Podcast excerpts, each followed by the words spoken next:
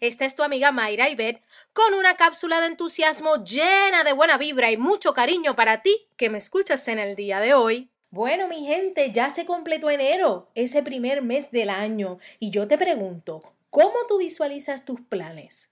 ¿Cuáles son esos dos o tres objetivos que tú estarás realizando en todo este año?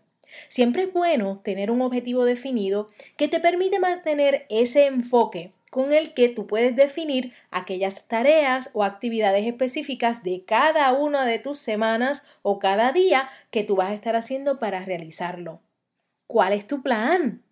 Hoy te invito a definir claramente tus objetivos personales, tus objetivos sobre tu salud, además de aquellos objetivos profesionales que puedas tener.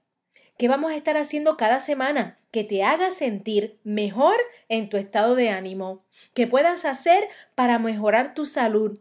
¿Y qué puedes hacer para incluir diversión y descanso? Define cada uno de ellos que sean bien realistas y que tú puedas comenzar ahora mismo. Viene, vamos arriba, enfócate en tus sueños y contagia a los demás.